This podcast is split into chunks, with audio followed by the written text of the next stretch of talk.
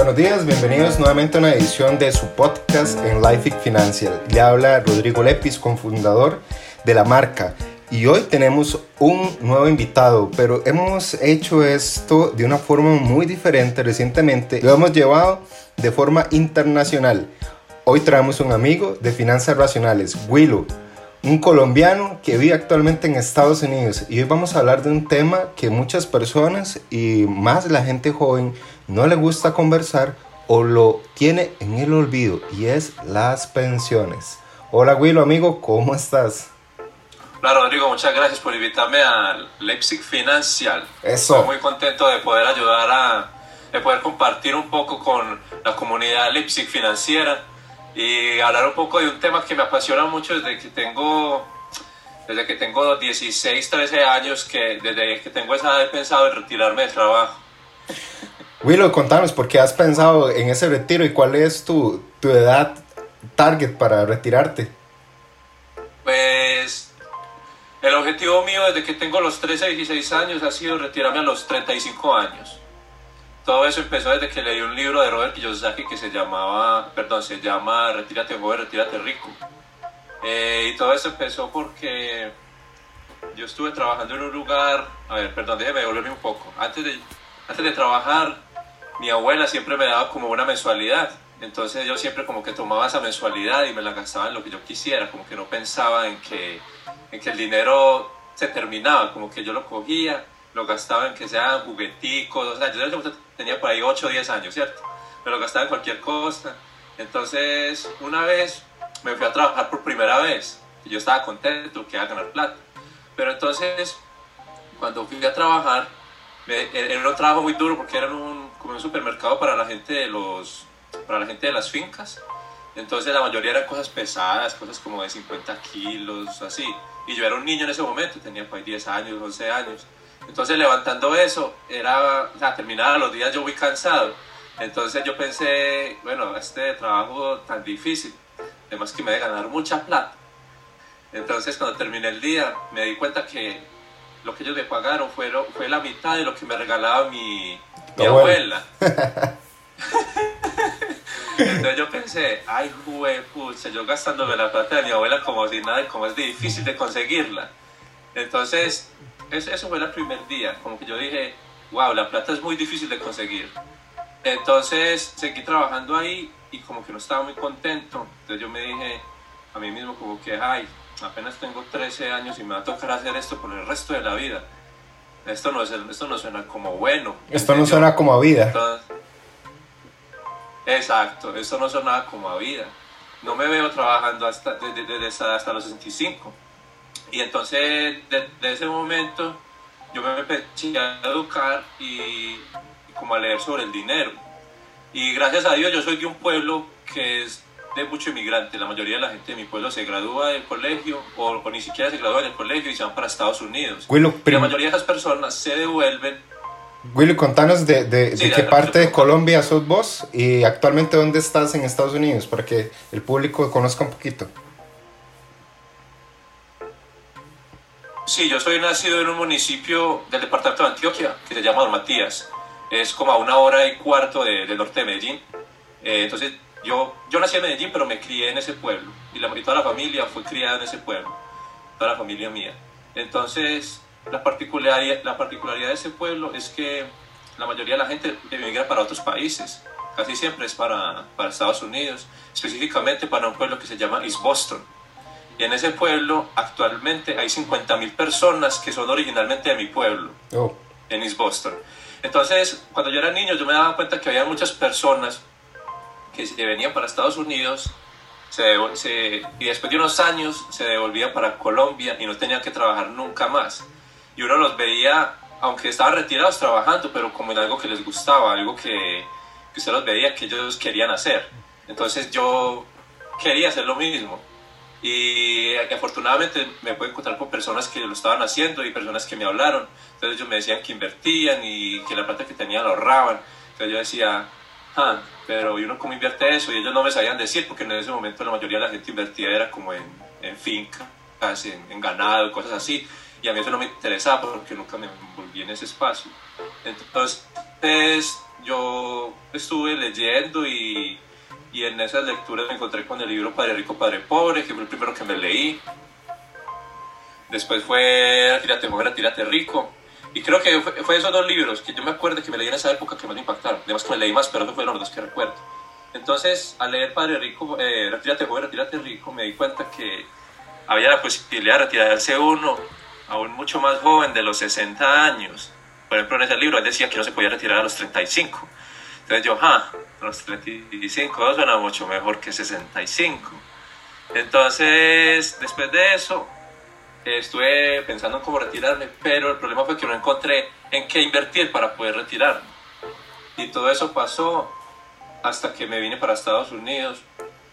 Aunque antes de irme para Estados Unidos estaba pensando yo que mientras estaba en la universidad, yo pensaba a mí mismo como que, bueno, estoy acá en esta universidad, estaba haciendo esta, carrera, pero si continúo en esa carrera no me voy a poder graduar a los 35.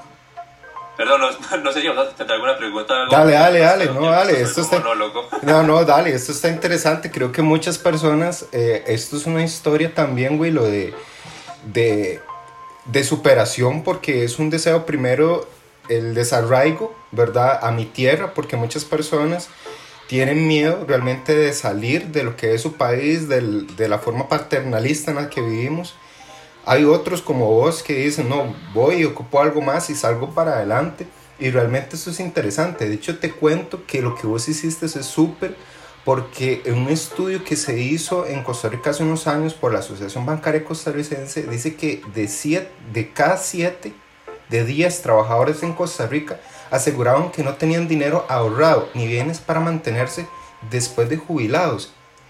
Oiga, esta encuesta se le hizo a gente con 18 años. Ya vos desde tempranísima ya tenías un chip totalmente diferente. Entonces, pues bueno, nos parece súper interesante y también fomentar a las personas que desde temprano, desde muy temprana, tenemos que pensar en, en cómo retirarnos jóvenes. Oh, bueno, y si nos retiramos a, a la edad que está destinada, más de 60 años, retirarnos dignamente.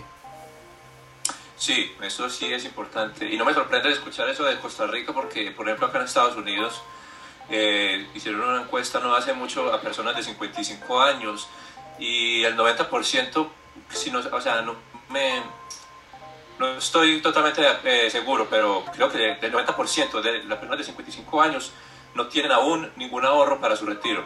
Entonces, usted tiene que pensar que pero también tiene que ponerse las pilas uno mismo, porque no solamente se puede depender del gobierno, sabiendo que cada día va a estar más difícil que un gobierno pueda cumplir con las pensiones que ya tiene planeado. Sobre todo ahora que la gente está viviendo más de lo que tenían planeado, porque hay que pensar que las pensiones fueron creadas en, el siglo XIX, donde la persona tenía expectativa de vida de 41 años y la edad de retiro era de 65, o sea, la mayoría de las personas en ese cálculo estaban supuestas a morir antes de poder tener una pensión. Y ahora en día una persona que se retira a los 65 años en Estados Unidos tiene una expectativa de vida de 81 años.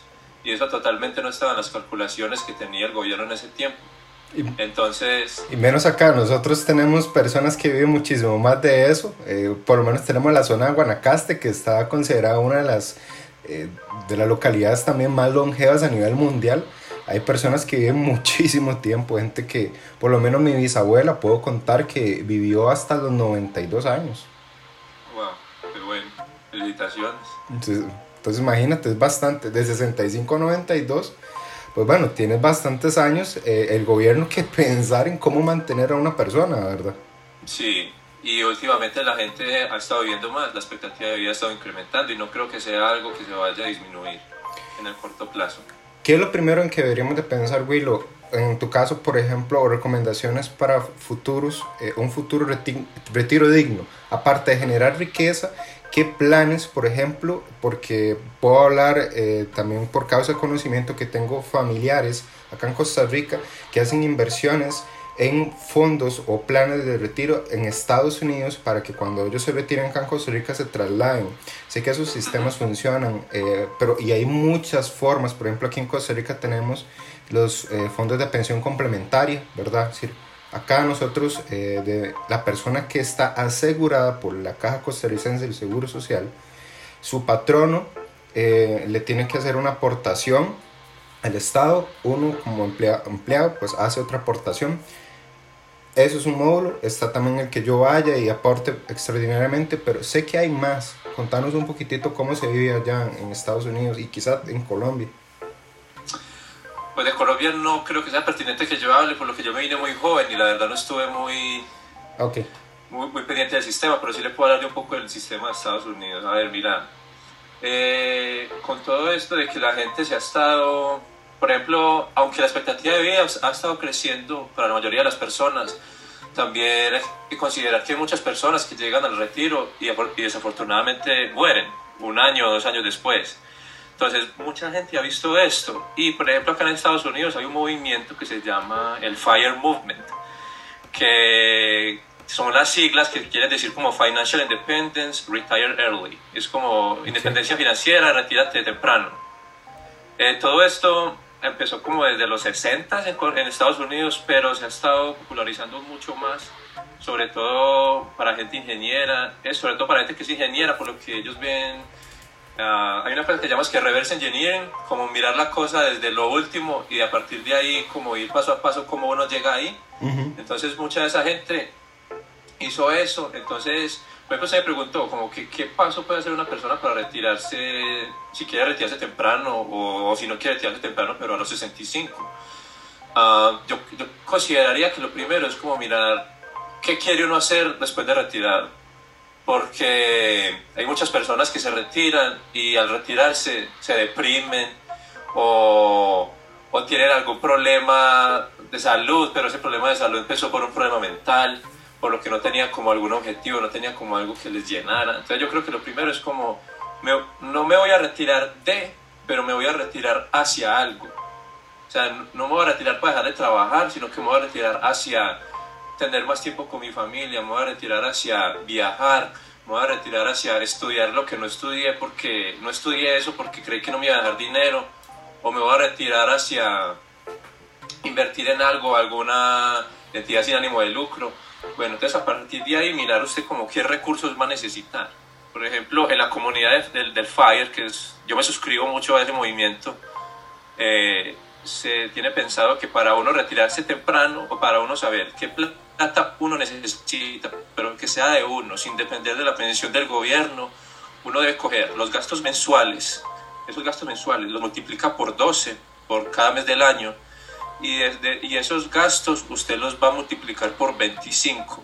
Eso es lo que se llama la regla del 25. Usted multiplica esos gastos por 25 y entonces el resultado de esa multiplicación le va a decir usted qué patrimonio necesita usted en inversiones para poder retirarse. Entonces digamos que yo me voy a retirar con 40 mil dólares eh, eh, anuales. Con esos 40 mil dólares anuales voy a necesitar ahorrar un millón de dólares. Entonces, cuando usted sabe que necesita ahorrar un millón de dólares, usted puede, por ejemplo, coger una calculadora de interés compuesto, usted puede colocar objetivo, millón de dólares, empezar a decir, por ejemplo, acá en Estados Unidos se considera el interés de una ganancia en un fondo de inversión de aproximadamente del 8% porque ha sido el retorno histórico. Entonces usted coge ese 8% y usted coloca más o menos como qué mensualidades puede usted ahorrar puede ser 100 dólares, 1000 dólares, lo que usted pueda en ese momento. Entonces, esa calculación le va, a, le va a arrojar un resultado y ese resultado va a ser como cuánto le puede tomar a usted para retirarse o si usted está en este momento en el, como decir, en el camino correcto, o sea, en este momento usted está haciendo lo que debe hacer para retirarse en el objetivo que usted tiene. Eso está bueno. Y ahora te apunto a otro, eh, o lo distorsiona un poquito. Miremoslo lo siguiente, eso es una visión muy clara de una persona con un objetivo claro financieramente. Y está súper bueno también que tengamos el dinero, pero cuando yo me retire, lógicamente mi ingreso va a venir de dónde? De los fondos o de mi pensión.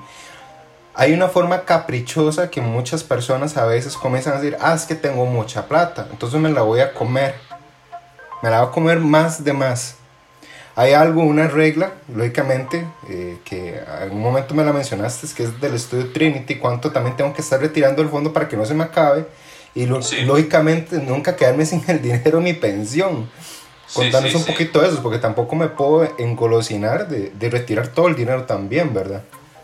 Sí, eh, por eso estaba comentando que uno debe coger la mensualidad, multiplicarla por 12 y después de esa, de esa multiplicarla por 25, porque esa es como la regla inversa del 4%. Porque el, el 4% que le dice usted, el 4% le dice usted, bueno, tengo un millón de dólares.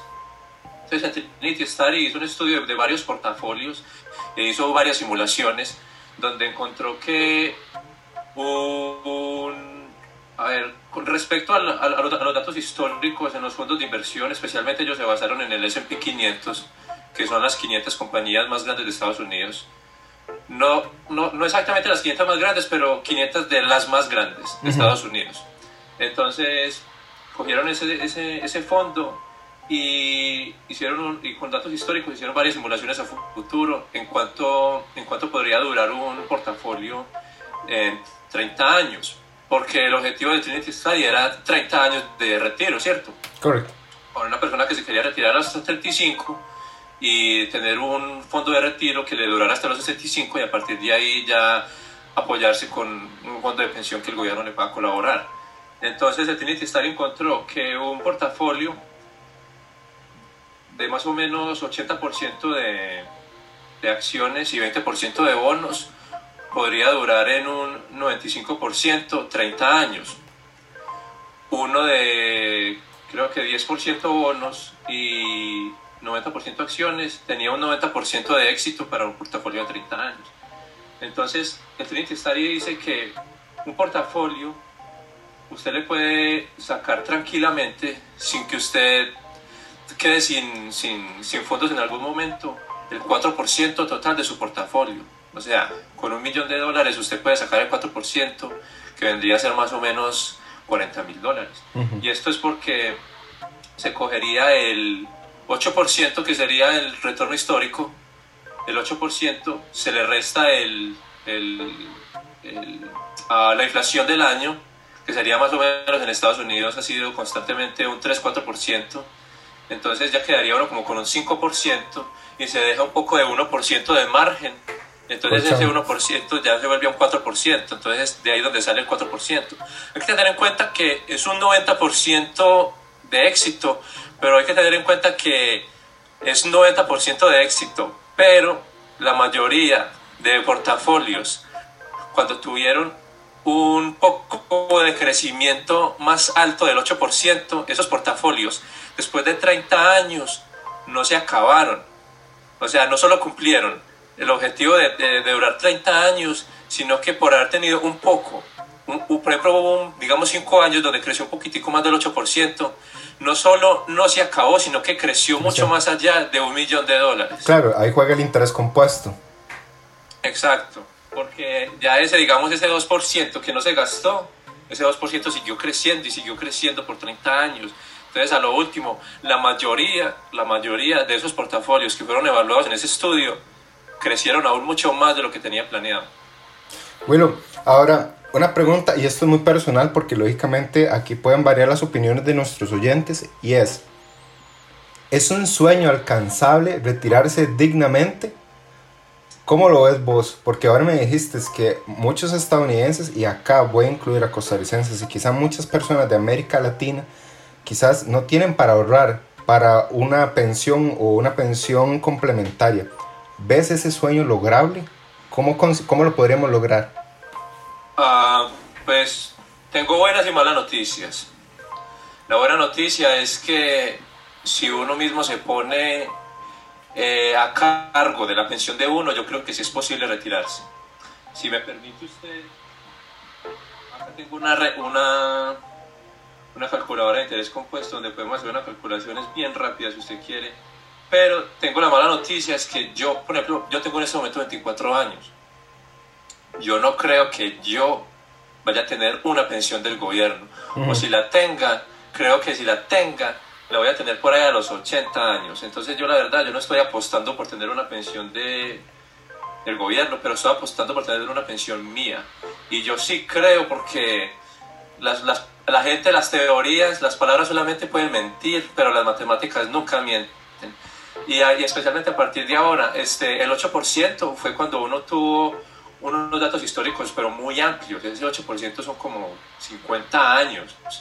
Pero si usted coge los últimos 20 años, el mercado de acciones ha estado incrementando anualmente en un promedio de 12%. O sea que si usted coge Trinity Study, usted no va a estar pensando en un 8% de retorno, sino que usted va a estar pensando en un 12% de retorno si usted coge los últimos 20 años. Y esos 20 años, aunque la gente se asuste porque hay que, que se cayó la, bolsa de, de, valores, bueno, si usted Trinity, como dije, en los últimos 20 años ha crecido aproximadamente el 12%. Y en esos últimos 20 años han pasado varias cosas. Se cayó el mercado de acciones en el 2000 con lo de las acciones de tecnología pasó el, el, 9-11 en Estados Unidos, cuando eso pasó se cerraron todas las, todas las bolsas de acciones y se cayó. En el 2008 se cayó cuando pasó la burbuja de, los bienes raíces. Eh, lo que estamos viendo ahora, aunque esto fue una caída muy... Muy leve. Muy breve en tiempo, pero siempre cayó en, en porcentaje. Eh, también, se, también se considera eso, pero usted ve que lo que se cayó creo que fue en abril ya la mayoría de las acciones han incrementado a partir de ahí. Ah, en febrero fue el máximo del S&P 500 en la historia, en febrero del 2020. Después en abril bajó como un 30% si no estoy mal. Y ya estamos en un momento que ya, aparte de que, que se recuperó el 30%, se ha incrementado un 10% de lo que estuvo en febrero. O sea, yo creo que una persona tiene que ser... Usted me preguntó, ¿es posible? Sí. ¿Es sencillo? Sí. ¿Es fácil? Para la mayoría de las personas no es fácil porque se asustan cuando se cae el mercado de acciones, retiran su dinero y déjeme decirle que ese puede ser uno de los errores más grandes que usted puede cometer. Si me permite, yo le comento una anécdota que pasó en... Dale, dale, adelante. En el 2008 hicieron un estudio en Fidelity donde se dieron cuenta que los mejores inversores de ese banco fueron las personas que se les olvidó que tenían una cuenta en ese banco o estaban muertas. ¿Por qué? Porque esas personas no hicieron ningún movimiento en esa cuenta. Tuvieron el, mejor, tuvieron el mejor rendimiento que la mayoría de las personas que estuvieron atentas a eso. ¿Por qué? Porque las personas que se olvidan no se asustan si el mercado de valores se cayó. Las personas muertas, si el mercado de valores se cae, no pueden hacer nada. Entonces, no dejan que el miedo afecte sus inversiones. Entonces, a partir de ahí también podría decir yo, que ese mismo banco hizo un estudio que si la persona más de malas del mundo hubiera metido la plata en el 2008, el día antes que se cayera el mercado de acciones un 30%, esa persona metió el día que estaba el mercado de valores más caro. Después, al otro día le bajó el 30%. Esa persona en el año 2015 hubiese, hubiese duplicado la plata que metió antes de haberse caído el mercado de valores. Súper interesante. Entonces, yo quiero decir, no les tengan miedo a invertir. Si van a tener este tipo de, por ejemplo, lo que yo me suscribo, el Fire Movement, la gente solamente mete plata en un fondo de inversiones y siga metiendo plata. No le dé miedo que se cayó, porque para la mayoría de personas que estamos en ese movimiento, si se caen las acciones, para nosotros mucho mejor, porque nos da la oportunidad de comprar acciones a un mucho menor precio, lo que quiere decir que cuando se vayan a incrementar, el interés compuesto va a jugar mucho más a nuestro favor. Claro, vamos a ver, y ahí también eh, desde la parte personal cuando, vamos, y es, hago un llamado de atención a siempre revisar estados de cuenta de nuestros fondos de inversión, porque lógicamente ahí vamos a estar estudiando cuáles han sido los rendimientos. Por lo general, no sé allá, Willow, la verdad, cómo se refleja un estado de cuenta, pero por lo menos nos habla del rendimiento de los últimos 30 días de los últimos 12 meses o los últimos 24 meses. Y mucha gente llega y simplemente y dice, uy, bajó en este mes, se asusta y saca la plata, tiene temor de que el mercado se esté comportando de forma abrupta y perdió una oportunidad en el futuro. Y es que al final, vamos a ver, el interés compuesto es eso, déjalo en el tiempo, él mismo va a trabajar para vos, que es lo que también los libros siempre nos van a mencionar, ¿verdad? Pon a trabajar el dinero para ti y no vos trabaja para el dinero. Exacto, no, ese es un error muy grave. Eh, también, también hay un, un, estudio, me disculpa si estoy metiendo muchos números y de pronto la gente dice, ah, estoy matando esos números que está metiendo, qué confusión. Pero la verdad es importante hablar de ellos porque... Los números son verdad. como dije anteriormente, no mienten y, y al hablar de esto les puedo dar un poco de tranquilidad para la persona que se asuste. Mire, las personas que intentan hay personas que intentan hacer este tipo de, inversión que es ok, voy a intentar que cuando se baje el mercado, voy a agregar a que antes de que se baje voy a sacar el dinero mío y apenas empieza a subir lo voy a meter y así no me toca perder plata cada vez que baje el mercado de valores. Pues déjeme decir que si usted sabe esto, felicitaciones, si usted puede hacer esto porque sería uno de los hombres más ricos del mundo porque eso casi nadie lo puede hacer. Y segundo, déjeme decirle que si usted saca su dinero en uno de los días que se incrementa el mercado de acciones, en uno de los mejores días, es nada más tener ese día afuera del mercado de valores le va a reducir el porcentaje de ganancias por un 1%. Y eso se puede decir, ah, pero, pero un 1% no es nada, un 1% es demasiado, porque ese 1% le va a dejar de, de, componer cada vez que usted sigue invirtiendo. Y por ejemplo, si usted, bueno, eso, eso es si usted pierde un día, si usted pierde cinco días de esos buenos días por sacar su dinero, usted va a perder en su, en su rendimiento un 3%. Si usted lo coge 7 días, va a perder en su rendimiento un 7%. Oiga, y ahora vamos, hagamos una pausa, porque aquí estamos hablando de la gente que, que está ya en este mundo, tal vez de tener dinero en fondos de inversiones. Oiga, una sirena por ahí o, algo para la gente que no lo ha hecho, más bien, porque ahora, bueno, vos nos hablas que, que lo saqué un día, volví, pero hay gente que lleva años sin, sin tenerlo, sin iniciarlo. Sí, sí. No, déjeme decirle, el que tenga 10 días de perderse los mejores días de un mercado de valores, el rendimiento le va a llegar a un 0%. Va a perder la mayoría de su rendimiento si usted se pone a hacer eso. Pero hay gente que dice, ah, que es que a mí no me gusta el mercado de valores, es que eso es una trampa. Bueno, pues si usted considera que eso es una trampa, primero que todo no lo es, porque cuando usted compra una acción, usted está comprando un pedacito de una empresa. Usted en ese momento está haciendo casi que como un dueño de una empresa. Eso eh, eso se puede ver como papel, pero en realidad no es papel. Usted está teniendo, eh, usted está teniendo como decir, uh, oh, perdón si se me olvida la palabra en español, como ownership. Usted está teniendo como ownership en, en, una empresa y usted no está, usted por ejemplo, piénsalo de esta manera, a ver si de pronto lo motiva más.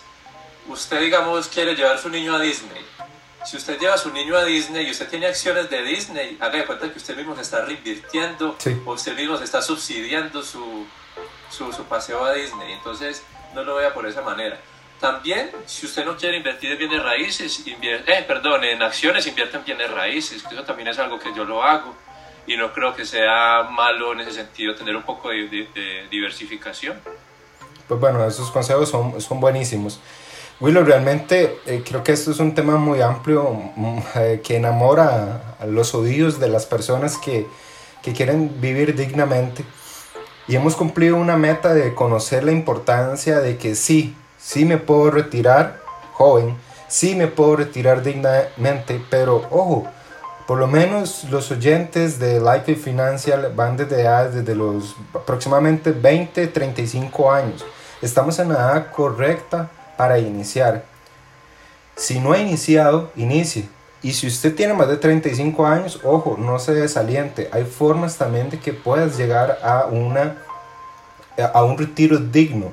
Pero bueno, hay que meter el acelerador, ¿verdad? Hay que duplicar acciones, hay que, bueno, comenzar a hacer mayores aportaciones a fondos de retiro complementario o iniciar mayor, eh, de forma agresiva en, en fondos de inversiones para que podamos tener mayor ingreso en rentabilidades que nos puedan dar. Así que es posible.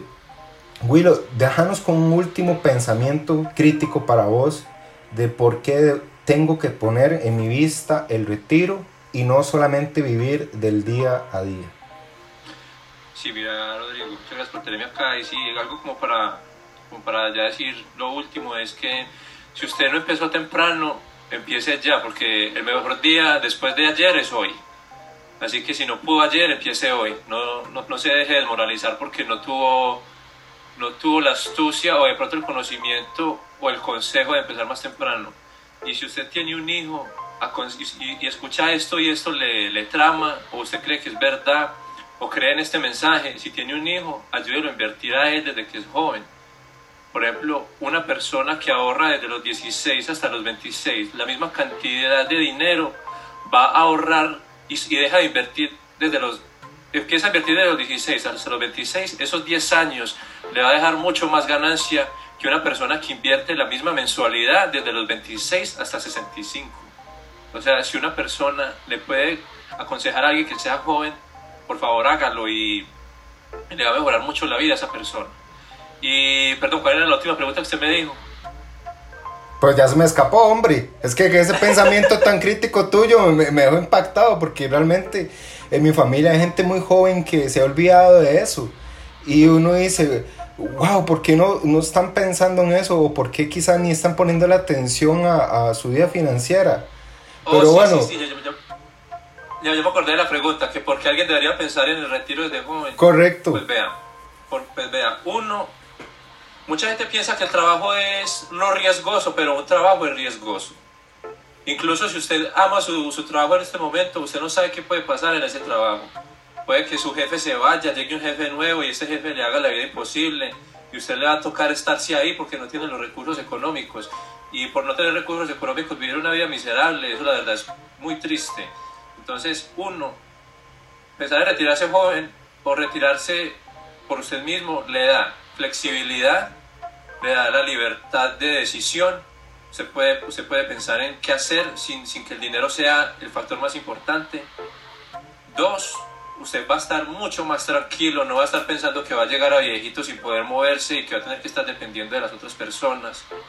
Y cuatro, si piensa retirarse, re, piense en a qué se va a retirar, para no caer en la trampa que la mayoría de los pensionados caen, que es depresión, por lo que no encuentran como un objetivo en su vida, no encuentran un motivo para vivir.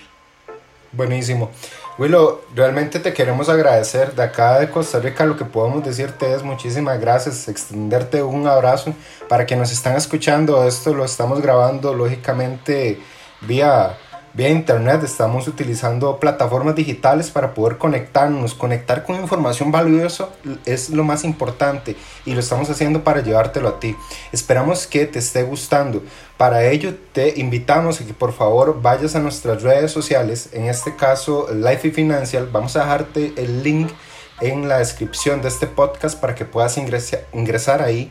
También vamos a dejar el link de Financial Racionales para que puedas contactar y también seguir a nuestro amigo Willow, que con mucho cariño hoy ha sacado tiempo, muy valioso tiempo de él, para poder exponernos esto.